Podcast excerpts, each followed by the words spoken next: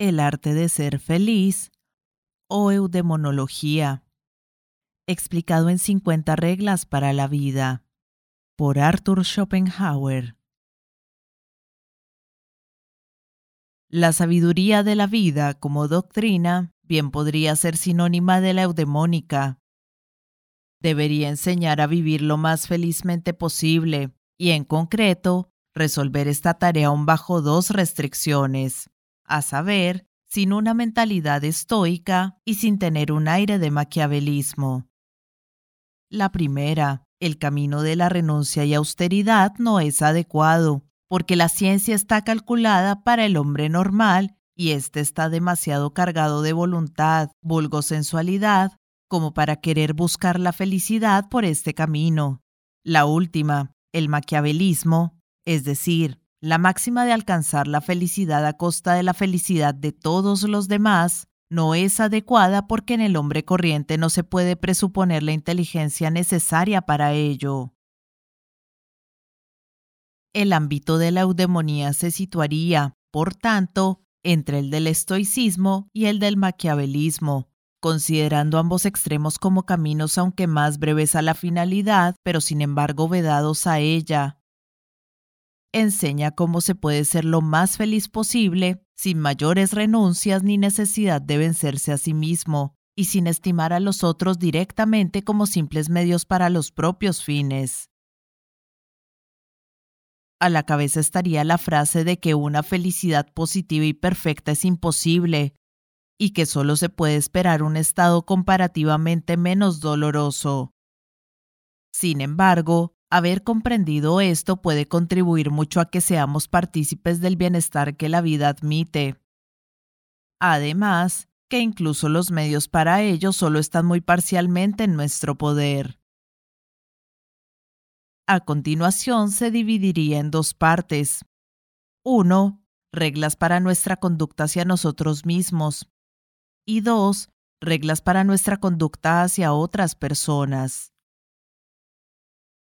Antes de hacer esta división en dos partes, aún habría que definir con mayor precisión la finalidad, o sea, considerar en qué consistiría la felicidad humana designada como posible y qué sería esencial para ella. En primer lugar, alegría del ánimo, temperamento feliz, este determina la capacidad para el sufrimiento y la alegría. Lo más próximo a él, la salud del cuerpo, que está en una precisa relación con aquel para el que es la condición casi inevitable. Tercero, tranquilidad del espíritu. Ser cuerdo es la parte principal de la felicidad. Sófocles, Antígona. La vida más grata está en la inconsciencia. Sófocles. Ajax. Cuarto, bienes externos, en una medida muy reducida. La división establecida por Epicuro en 1. Bienes naturales y necesarios. 2. Naturales y no necesarios. 3. Ni naturales ni necesarios. En las dos partes arriba indicadas, solo se debería enseñar cómo se alcanza todo esto. Lo mejor lo hace la naturaleza en todas partes, pero en aquello que depende de nosotros. Esto se haría por medio del establecimiento de reglas para la vida, pero éstas no deberían sucederse pele-mele, sino puestas bajo rúbricas, de las que cada uno tendría a su vez sus subdivisiones. Esto es difícil y no conozco ningún trabajo previo al respecto. Por eso, lo mejor es apuntar las reglas de esta clase, primero tal como se nos ocurra, y rubricarlas después, y subordinarlas unas a otras. Como ensayo, regla número uno. Todos hemos nacido en Arcadia, es decir, entramos en el mundo llenos de aspiraciones a la felicidad y al goce, y conservamos la insensata esperanza de realizarlas, hasta que el destino nos atrapa rudamente y nos muestra que nada es nuestro, sino que todo es suyo, puesto que no solo tiene un derecho indiscutible sobre todas nuestras posesiones, sino además sobre los brazos y las piernas, los ojos y las orejas, hasta sobre la nariz en medio de la cara. Luego viene la experiencia y nos enseña que la felicidad y el goce son puras quimeras que nos muestran una ilusión en las lejanías, mientras que el sufrimiento y el dolor son reales, que se manifiestan a sí mismos inmediatamente, sin necesitar la ilusión y la esperanza.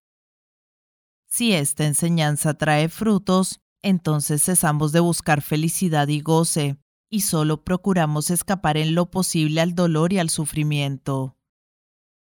El prudente no aspira al placer, sino a la ausencia del dolor. Aristóteles.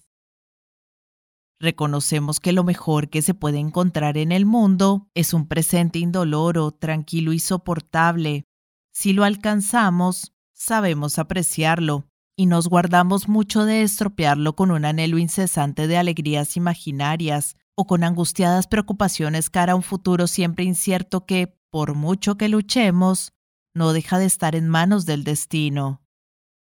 Acerca de ello, ¿por qué habría de ser necio procurar en todo momento que se disfrute en lo posible del presente como lo único seguro, puesto que toda la vida no es más que un trozo algo más largo del presente, y como tal totalmente pasajera? Regla número 2. Evitar la envidia. Nunca serás feliz si te atormenta que algún otro es más feliz que tú. Séneca, de la ira. Cuando piensas cuántos se te adelantan, ten en cuenta cuántos te siguen. Séneca.